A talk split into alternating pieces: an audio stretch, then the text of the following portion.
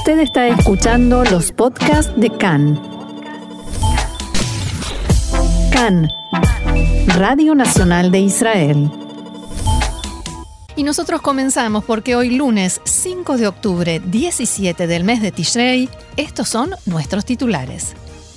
El gabinete de coronavirus se reúne hoy y hay expertos que expresan cauto optimismo por los primeros resultados del cierre. Netanyahu quiere esperar antes de levantar las restricciones. Violencia y arrestos en manifestaciones en localidades ultraortodoxas. El Partido Azul y Blanco plantea seguir en el gobierno pero actuar para reemplazar a Netanyahu.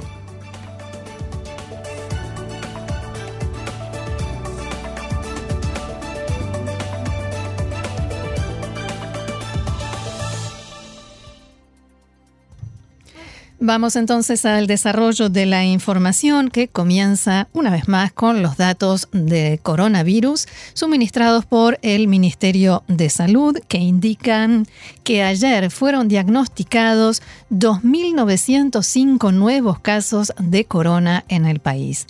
La cantidad de test que se hicieron fue relativamente baja en comparación con la habitual de las últimas semanas, 26.000. El porcentaje de positivo fue del 11,6% del total de test realizados. Hay 878 pacientes de corona en estado grave, 215 de ellos conectados a respirador. Desde el comienzo de la pandemia fallecieron en Israel 1.719 personas por COVID-19 y ayer por la noche continuaron las tensiones entre manifestantes y policías, en particular en ciudades y barrios mayoritariamente ultraortodoxos. Desde la policía informaron que 18 manifestantes fueron arrestados por alteración del orden público. Dos agentes de policía resultaron heridos y debieron recibir atención médica. También hubo incidentes en Kikara Shabbat, en Jerusalén, donde cinco manifestantes se negaron a identificarse y se enfrentaron a los policías y también hubo incidentes con quema de contenedores de basura e insultos a los agentes. Además, ayer también se reportaron enfrentamientos en Beitar y Lit después de que la policía localizara varias sinagogas donde no se cumplían las normas del Ministerio de Salud. Los agentes ordenaron la dispersión de los feligreses y también repartieron multas. Un hombre fue arrestado por arrojar un ladrillo contra una de las patrullas policiales y otros tantos lanzaron piedras y otros objetos contra vehículos y agentes de la policía. El líder del partido Jazz, Arié Deri, se refirió a las imágenes de los incidentes que circularon y al comportamiento de la policía en las concentraciones ultraortodoxas. Deri dijo, dirigiéndose al jefe de policía en ejercicio, Moti Cohen, que esta conducta atentará contra el cumplimiento de las restricciones por parte del sector ultraortodoxo, cuya mayoría las respeta completamente. Otro asunto, eh, esta tarde, otro asunto no muy alejado de este en realidad, esta tarde, más precisamente a las 5 de la tarde, se reúne el gabinete de coronavirus que discutirá una serie de temas, pero no va a decidir qué sucede con el cierre impuesto a los ciudadanos israelíes y cómo seguirá adelante. Eso debido a que anoche el primer ministro Netanyahu anunció que quiere dejar esta decisión para el jueves. יש כאלה שכבר אומרים שיש להם אופטימיות זהירה, שהסגר כבר מתחיל לעבוד, לעשות שיטוח של עקומת הגדילה. Hay quienes ya hablan de cauto optimismo, que el cierre ya comienza a dar resultados, a aplanar la curva del aumento de los contagios. Yo soy más cauto que los cautos. Quiero esperar al menos que pasen 10 días por lo menos 10 días. Eso implica que las decisiones sobre la continuidad del cierre después del final de la fiesta de Simchat Torah las tomaremos recién el jueves. Pero el, tema central, una vez más, en la reunión del gabinete de coronavirus serán las manifestaciones.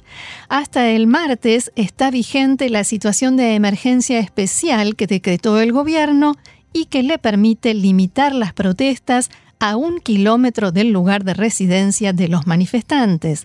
Esto vence, como decía, el martes a medianoche y por eso hoy los ministros deberán decidir si extienden por una semana más esta restricción extraordinaria.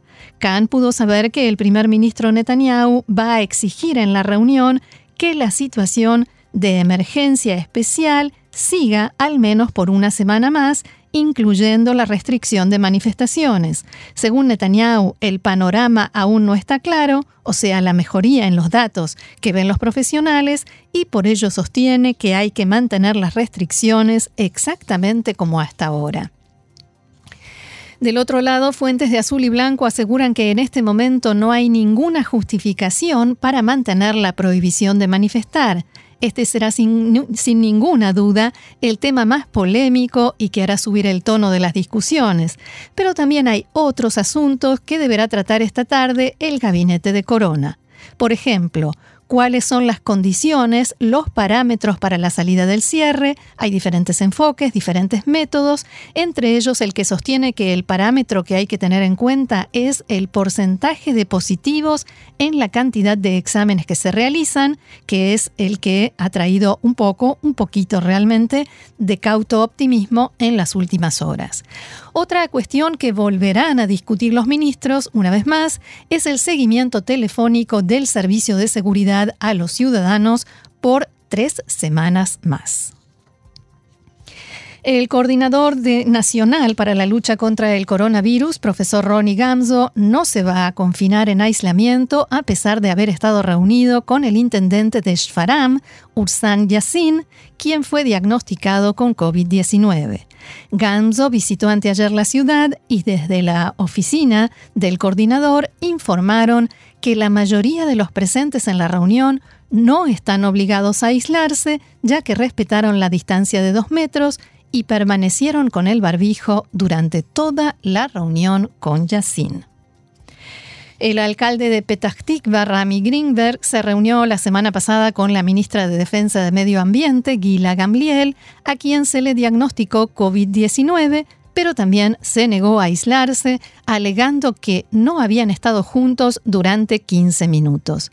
Además, en Rosh Hashanah, Greenberg asistió a la sinagoga de la ciudad, donde se descubrió luego que había 10 personas contagiadas de coronavirus. Sin embargo, el intendente se negó a entrar en aislamiento, ya que, según dijo, solo se quedó en la entrada de la sinagoga para verificar que se respetaran las instrucciones del Ministerio de Salud.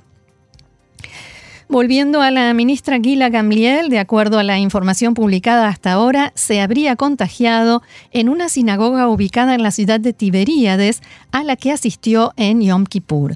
Sin embargo, la ministra declaró que se contagió de su chofer. Gamliel reside aquí, en la ciudad de Tel Aviv, por lo cual viajar a Tiberíades significaría infringir la norma que permite alejarse hasta un kilómetro de la vivienda también a los ministros. Desde el Ministerio de Salud intentaron contactar a la ministra para realizar la correspondiente investigación epidemiológica, pero por lo menos hasta el momento del inicio del programa informaron que Gamliel no atendió el teléfono en las reiteradas ocasiones en las que intentaron contactarla. Allegados a la ministra ya están diciendo que en realidad estaba en la casa de su pareja en Tiberíades, que es su casa de fin de semana. El Movimiento por la Calidad de Gobierno llama a la ministra Gamliel a renunciar a su cargo de inmediato.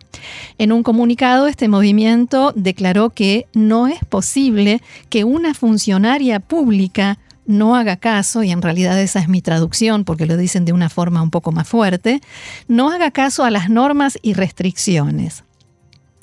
Abro comillas, estamos en el pico máximo de una crisis de confianza y credibilidad entre los políticos y el pueblo y esta actitud agrava aún más una situación que de por sí ya es grave. Y vamos a la crisis en el gobierno de coalición. Una más, recordemos, ayer informábamos sobre esta crisis que provocó la renuncia del ahora ex ministro de Turismo, Asaf Zamir, en primer lugar a nivel interno en su partido azul y blanco.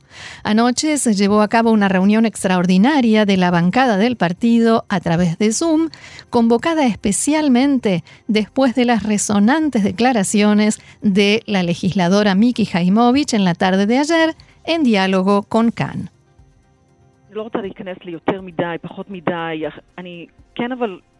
באיזשהו מקום חשוב לי לשקף No quiero entrar en cuantos más o cuantos menos, pero sí me resulta importante ser transparente respecto a que sí, hay un grupo que va en aumento, que piensa en una disolución responsable de la alianza, de la coalición, no renunciar a los centros de poder, pero actuar para reemplazar a Netanyahu. Pienso que esto se empieza a ver con claridad.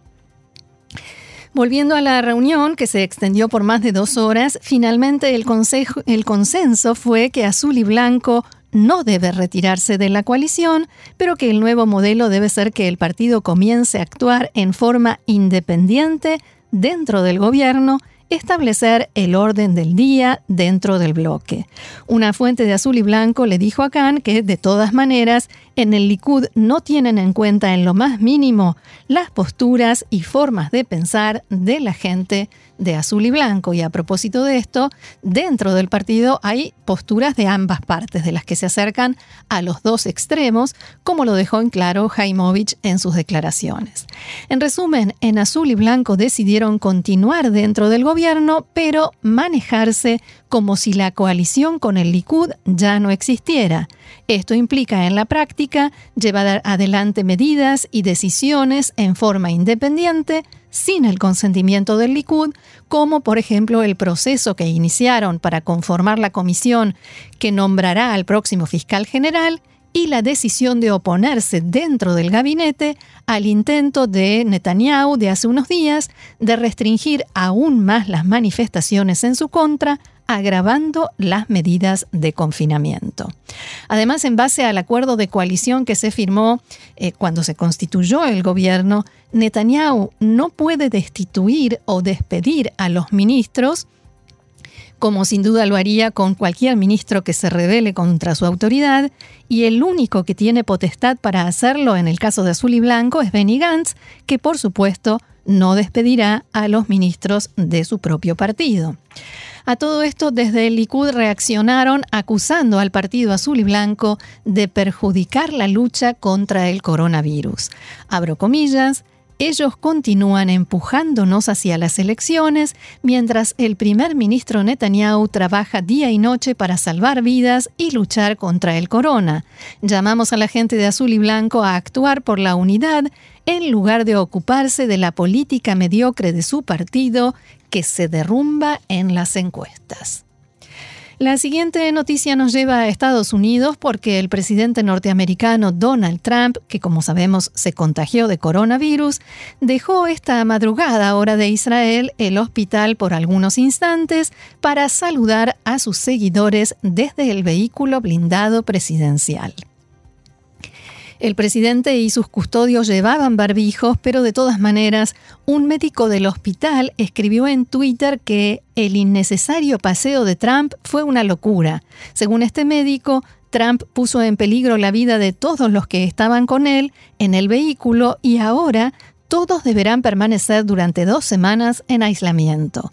Antes de esta salida de Trump, el, presidente difundió un video en Twitter en el que dijo que está recibiendo excelentes partes médicos sobre su estado de salud.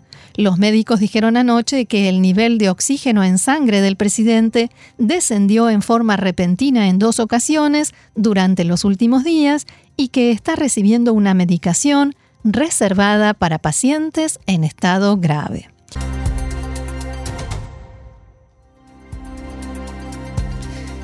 Bien, dos de la tarde de 30 minutos aquí en Tel Aviv. Nosotros seguimos adelante con más información. Volvemos al gabinete de coronavirus que se reúne esta tarde porque se supo hace instantes que va a discutir también la posibilidad de negar beneficios de ayuda económica a, a aquellos dueños de negocios o de empresas que hayan incumplido las directivas del Ministerio de Salud y por primera vez se presentó una demanda contra un joven que sabía que estaba enfermo de coronavirus y participó en una fiesta, lo que se llama Mesivat Teva, una fiesta en la naturaleza, en un ámbito natural, el jueves. Se trata de un hombre de 24 años y fue acusado de propagar una enfermedad. El joven transgredió a conciencia la orden de permanecer en aislamiento y fue filmado en la fiesta con gente a su lado y sin mascarillas. La siguiente información está con el legislador Ariel perdón, Ariel Kellner, dije, del Likud, que preside el lobby de la Knesset de la lucha contra la deslegitimación y el antisemitismo. Kellner envió una carta a los embajadores de Alemania, Noruega y Suecia que financian la Fundación de Defensores de los Derechos Humanos, que según él brinda defensa legal a los manifestantes que protestan frente a la residencia del primer ministro Netanyahu en la calle Balfour, exigiendo que cesen esa financiación. En la carta, Kellner alega que, según consta en el sitio web de la Fundación, esta ofrece una línea telefónica para ayuda en asesoramiento y representación legal para los manifestantes contra los arrestos policiales e incluso representación ante los tribunales. Abro comillas, la fundación a la que ustedes apoyan, escribió Kellner, brinda defensa legal a manifestantes violentos y que violan la ley frente a la residencia del primer ministro en Balfour, se enfrentan con la policía e incluso atentan contra la salud pública al pisotear las normas de distanciamiento social. Y continúa, como titular del lobby que lucha contra la deslegitimación de Israel, considero esto una flagrante injerencia en los asuntos internos del país.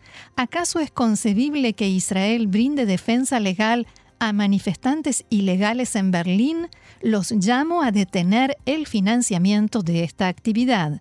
La semana pasada, el parlamentario Kellner incluso convocó al lobby que preside y llevó a cabo una sesión para tratar este tema.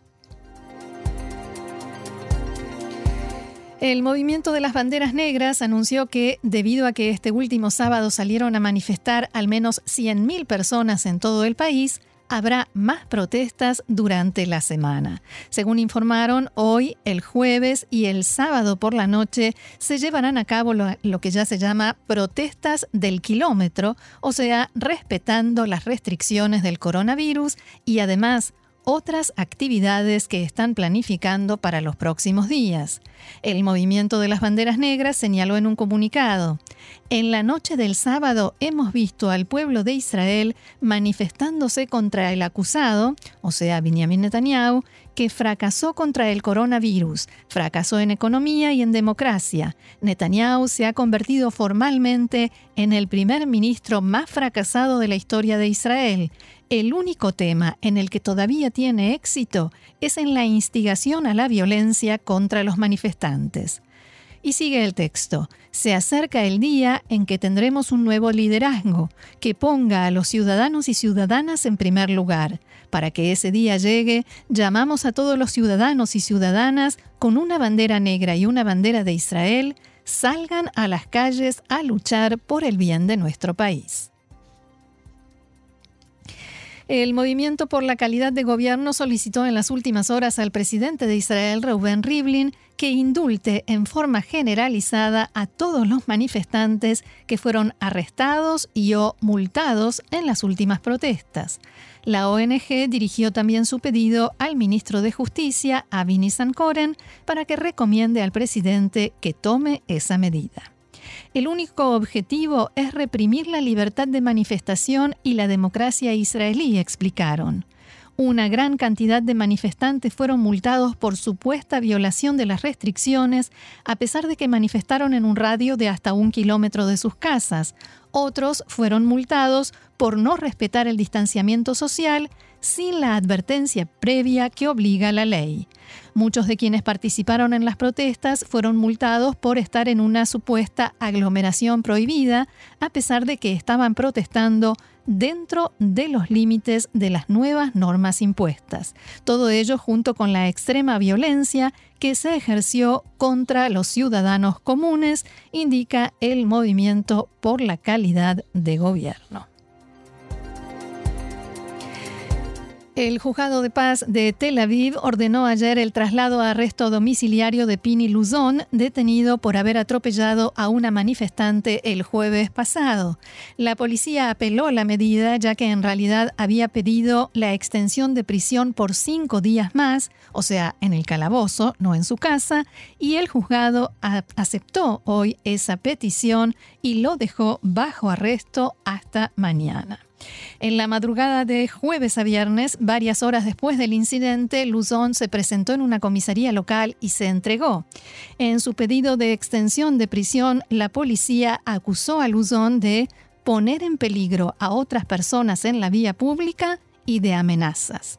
La policía argumentó que durante la manifestación que se llevó a cabo en la calle Arraquebet, el sospechoso manejó su vehículo en forma salvaje y atropelló a una manifestante. Estaba enojado y dijo sentirse amenazado. Entonces decidió atropellar a la gente.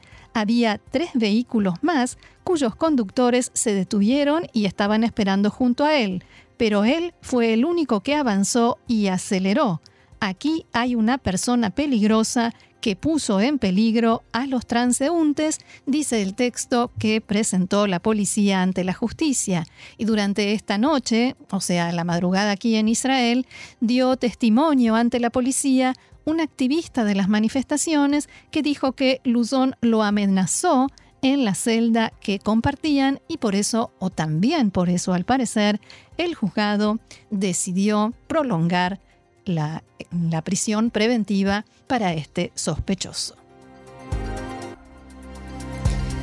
Bien, y con este espíritu festivo vamos a terminar con una noticia positiva al menos. Las universidades que reabrirán su ciclo lectivo a mediados de octubre reportaron un aumento de entre el 20 y el 30% en las inscripciones de estudiantes a las distintas facultades, a pesar de que los estudios se realizarán a distancia a través de la plataforma Zoom. Las facultades de Ciencias Sociales de la Universidad, la Facultad, perdón, de Ciencias Sociales de la Universidad de Tel Aviv reportó un aumento del 40% en las inscripciones. Itai Senet, profesor de la facultad, explicó el fenómeno. Toda esta situación del coronavirus, la economía, la sociología y los conflictos sociales internos del país han atraído a más estudiantes porque ellos quieren comprender más. Y debido a la crisis del coronavirus, muchas universidades cambiaron su modelo de estudio y también los requisitos de admisión en las distintas carreras.